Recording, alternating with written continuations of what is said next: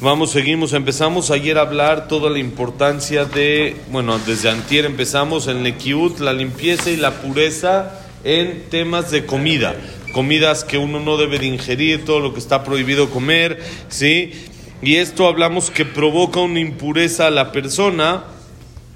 Y hablamos ayer un poquito que hay discusión si esto es un tema espiritual o es un tema natural.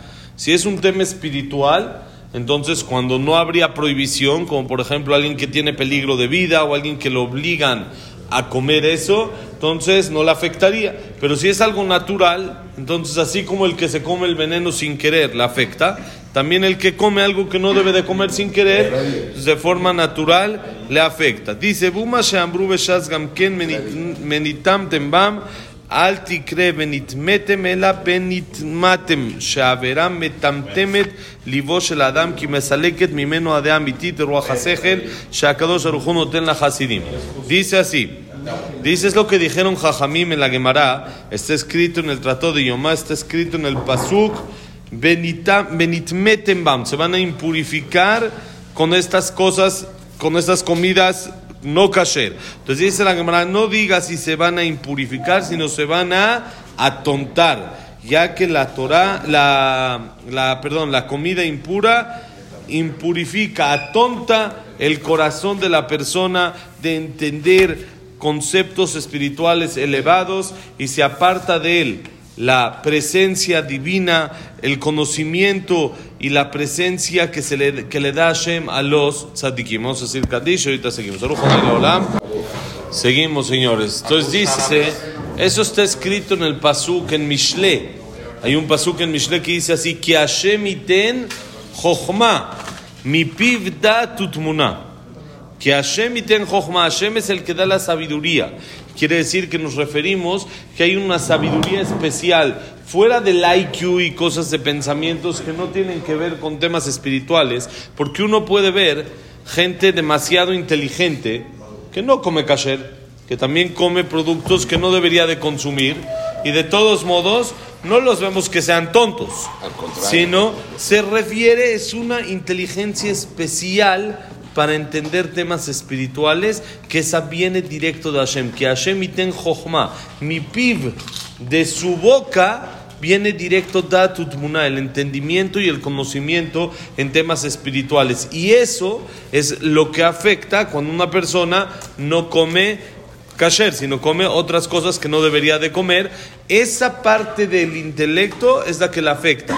Si ese entendimiento a las cosas profundas de la Torah, a entender por qué los conceptos son así, no es que le afecta que se hace una persona tonto en temas mundanos, sino se hace uno tonto en temas espirituales. Entonces dice, vine un ishar behemio hombrí, meshuka begasuta olamazé, mahalot asurot yeterot vazé, בזה al kol isurim, que manshem nichnasim begufo shel adam mamash, benesim basar mi besaro. Dice muy interesante en Mesilat Yesharim, dice, esto, la, la comida, es lo que le provoca a la persona convertirse completamente en un poco más, llamémosle como material, poco más de, de, de que le interese más la materia que lo espiritual, más lo físico que lo espiritual está metido en las bajezas y en lo más complicado que hay en el mundo.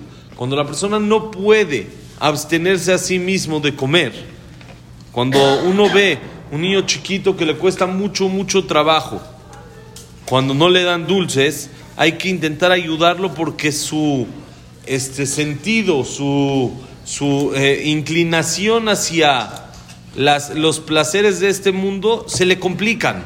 Se, se, ve que él no puede contenerse, entonces hay que intentar ayudarlo a poco a poco, por supuesto, es normal, si los niños quieren dulces, pues estamos hablando cuando ya es algo exagerado, entonces hay que notar que aquí él tiene un poco de problema que está, su, su alma está un poco atraída hacia la materia y por lo tanto hay que intentar ayudarlo, sí, ayudar un poquito a educarlo, a inclinarlo hacia el camino positivo de que no todo es eso. Si lo mismo pasa, en vez de con los dulces, con otro tipo de cosas, con los grandes, con otro tipo de comidas, que la persona no aguanta sin comer tal cosa o se pone muy de malas cuando tiene hambre. Hay gente que es intratable con hambre.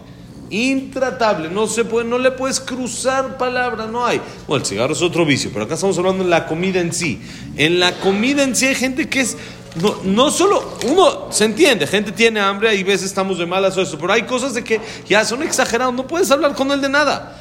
Entonces, eso es lo mismo que un niño que hace un berrinche por un dulce muy fuerte. Hay que tener cuidado con esto porque esto es donde nos lleva el Yetzer hará a jalarnos hacia el materialismo. Y es comidas y luego se sigue con cualquier tipo de berrinches que es lo que no se hace como él quiere. Entonces dice, aparte, el tema de las comidas prohibidas es, se le da mucho, mucha importancia y es muy delicado en la Torah. ¿Por qué? Más que cualquier otra cosa, es de las pocas cosas que entran dentro del cuerpo de la persona y se convierte en lo que come. La persona se convierte en lo que es, ¿sí? en lo que come por medio de lo que come porque está entrando completamente a su cuerpo. Cuando alguien tiene otro placer, no siempre entra al cuerpo ese placer, ¿sí? no siempre es así. Eh, uno se baña, por ejemplo, es muy rico, uno se baña, disfruta, un spa, un deste, etcétera. Entonces, ¿qué pasa? Eso no es dentro del cuerpo, es en su físico por fuera, por dentro no entra el agua, ¿sí? por dentro no hay, pero la comida entra al cuerpo. Entonces, al ser que entra al cuerpo, se hace parte de la persona y la carne que como se hace mi carne. Es, es parte de mí, estoy, estoy ingiriendo las cosas de que sí sirven, lo que uno no tiene que hacer del baño, con perdón de ustedes, eso se convierte en parte de su cuerpo. Ya, ya es él. Eso que comió, eso lo absorbe. Y es él. Su, su sangre, sus huesos, es eso que comió. Entonces, quiere decir, no, es, no, no pasa nada, ya comí. No, pero cuando lo comes te conviertes en eso. Eres parte de. Que Hashem así nos hizo. Pero por eso nos dijo que sí, que no. Que nos afecta y que no. Miren qué interesante. Cuando Hashem pide korbanot o también los animales que son puros para comer, dense cuenta que son animales que no son salvajes. No hay ni un animal salvaje que sea kasher. ¿Por qué? No, hay ningún animal salvaje que sea kasher. Que sea que es salvaje, feroz, eh, agresivo, alguien que, que caza animales. ¿sí? Un león, un tigre, un de No, pues, existen que no son agresivos y no son kasher, pero no hay ni uno kasher que sea agresivo. Ah, ok, ok, Todos los que son kasher, una de las características principales es que no sea agresivo. Es más, la Torah no dio señales en qué ave es kasher y qué ave no. Jajamim dijeron un ave de rapiña no es en automático, no es kasher.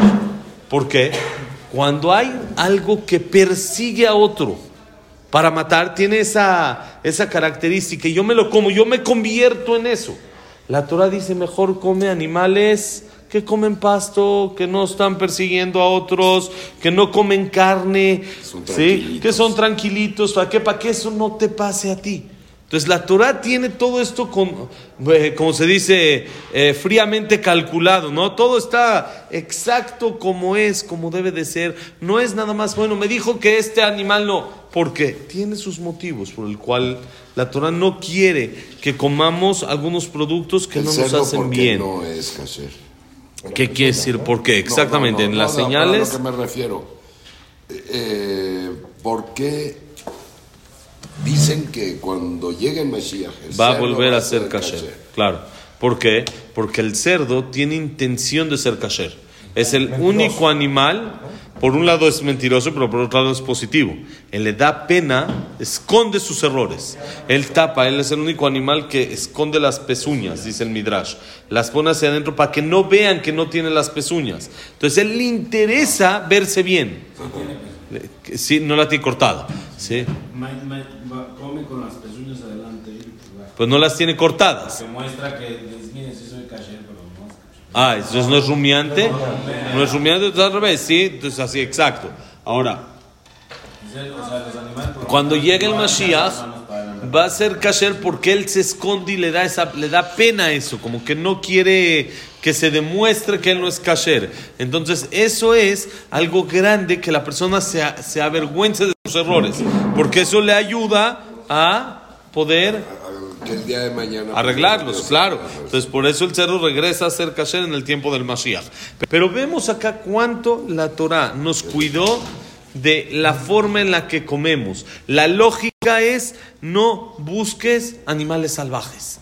Y la mayoría de las cosas que están prohibidas comer vienen de animales. Ese es el, el- el común denominador de casi todo lo que no se puede comer. ¿No decían que la langosta que vuela sí es kosher? Hay un tipo de langosta, pero, no Pero no tenemos. será- hay cinco la- la langostas. No, no comen, comen este eh, cosecha, verduras, que si necesitan comer. Es decir, también la vaca come pasto y también comen. No quiere decir que no deben de comer, comen. Nada más que no cazan, no, no buscan asesinar La otro animal para comer. Hay cinco tipos de langostas hay.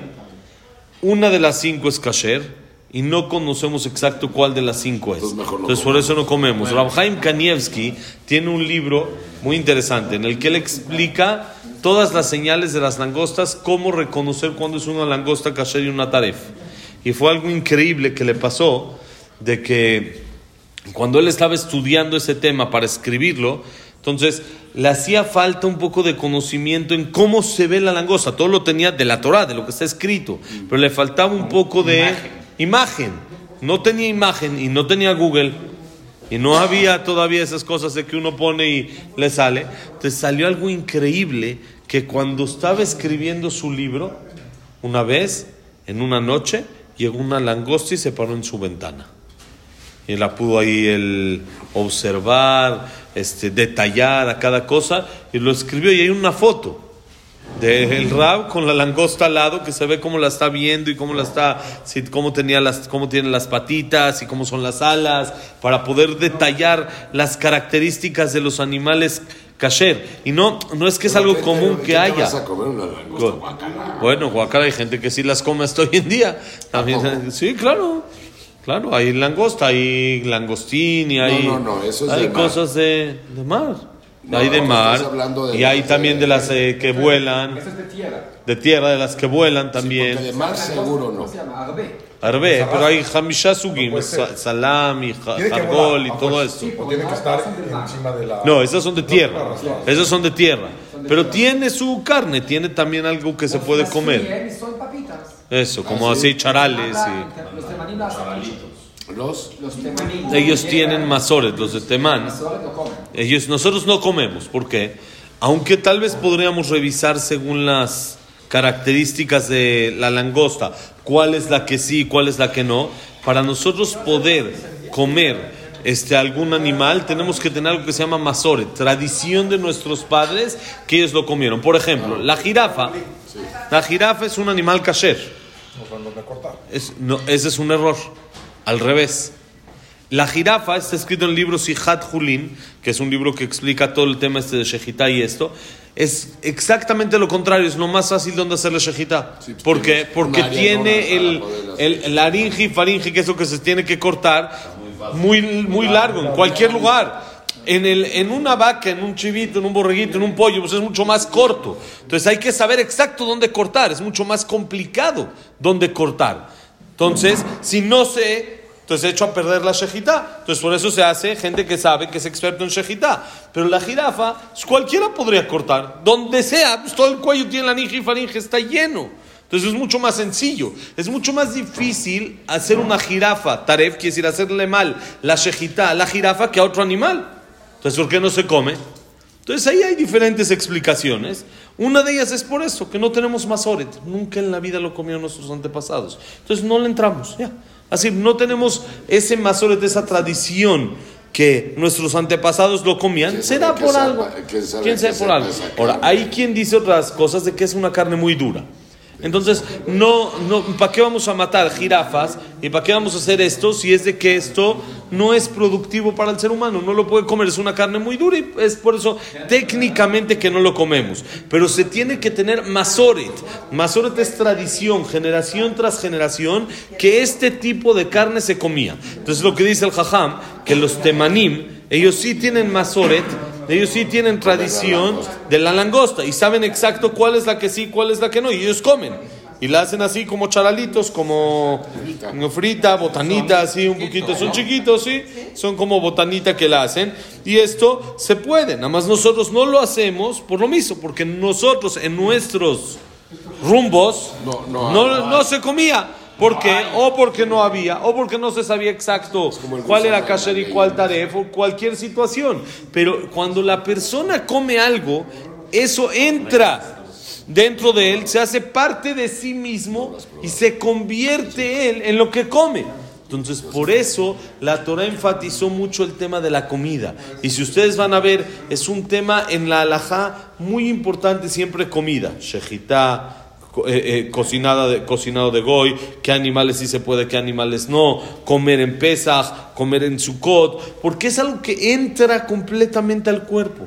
Y entonces en lo que entra a mi cuerpo se hace parte de mí. No es como una, un deseo que tengo de afuera, alguien que robó, está pésimo. Shalom, ya dijimos atrás. Pero no es algo que lo metí en mi cuerpo. Yo no me convertí en un pedazo de robo. Pero si yo como cerdo, me convertí en un pedazo de... ¿Sí? Entonces, eso es por eso que se tiene que tener más cuidado en la comida, porque entra completamente dentro de la persona. Y la persona se hace, como dijimos, el, cuerpo tiene un aparato digestivo, un sistema en el que procesa y absorbe todos los nutrientes y todas las cosas que sirven de lo que comemos, lo convierte en sangre, lo convierte en este en eh, hueso, en energía, en todo eso se hace parte de mí. Si es parte de mí, tengo que tener cuidado con lo que como. Besat Hashem, la semana que entra seguimos un poquito todavía más con la comida. Que la clase haya sido para Berajá y Atzlajá, Shalom en Eretz Israel, para que regresen pronto todos los secuestrados. Hashem mande refuah Shelema a todos los que están lastimados y necesitan. Y también Leilun Ishmat a todos los que han fallecido. También Leilun Ishmat, Abraham Ben Adel, Sarat Miriam, Servat Miriam, Enrique Aref Ben Nelly, Abraham Ben Celia, Biket Bat Anet. Anet Rebeca. Anet Bat Rebeca, Mia Ben Victoria, Víctor Jaime Clery, Dios los ángeles, Bazán, José Ben David, José Ben Bet, Shaya Ben Dora, Rafael Ben Fortuna Mazal, Leilun Ishmat, Nin Rachel Bat Rosa, Jacob Linda Rachel, Sofía Bat Jessica, Frida Bat Miriam, Yosef Zuzu Ben, Nasri Mazal. Jack Ben Zelja, Cecilia Bat Salja, Estel Bat Mili Malka, David Esra Ben Marit, Tzchak Amram Susana, David Ben Susana, Yosef Ben Emily, Leilun Ishmat. ¿Sí? Leilun Ishmat. Que sea refuah Shalema. Para Leilun Ishmat, nadie. Refuah Shalema, que sea Besat Hashem. Leilun Ishmat, un segundo para acabar todos los de Leilun Ishmat. Eduardo Ben Eliau Ben Bahie, Yitzhak Amram Ben Susana, David Ben Susana, eh, Luna Bat Sara, Samuel Ben Amelia, David Esra Ben Marí, Daniela Sara Bat Sofi. Eh, ¿Alguien más? ¿Nos falta? Silvia Silvia, Sel, Silvia Sembul Batalla Simcha. Los Eduardos, Eduardo Ya, y ya está. Y ya estamos. Ahora sí, a ver, ¿Neinun Ishmat? No, eso es para Refuah Shelema. Entonces, a ver, Han Beto, Refuah Shelema. Yosef Ben Emily, Refuah Shelema. ¿Quién? Irene Bat Emily. Elías Ben Irene. Y ahora sí, Refuah Shelema. Silvia Bat Silvia Bat Sara. Es que tú ustedes es mujer, ¿verdad? Sí, sea, Refuah Shelema. Y Elías Ben Eli. Elías Eliao Ben Eli. Elías Ben Elías eh, Ben Sara. Sara. Jaime Ben Jaime Ben Sara. Y este, José, José Ben Ben Janet. Janet. Elías Ben Latife, Latife. Latife, Latife Bat eh, Janet, Janet. Eduardo Bat Eduardo Janet, Ben Janet. Ben Janet y Hayalim, Hayalim Bat Raquel. Para salir de un tema Y legal. eh, ahorita decimos para Braja de Tzlajá, es este Jack Ben Eva, Víctor Ben Eva.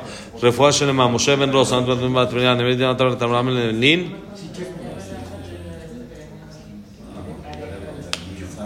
Sara Batmari. Y ahí es este André Ben Marí, Marian Bat Estel. Ah, Y para Lilun Ishma también de mi tía Margot Bat Raquel. Y para Berajá y Atzlajá, Abraham Ben Abraham Ben Esther. Daniel Ben Victoria. Berajá y Atzlajá. Shabbat Shalom, señores. Todo bueno.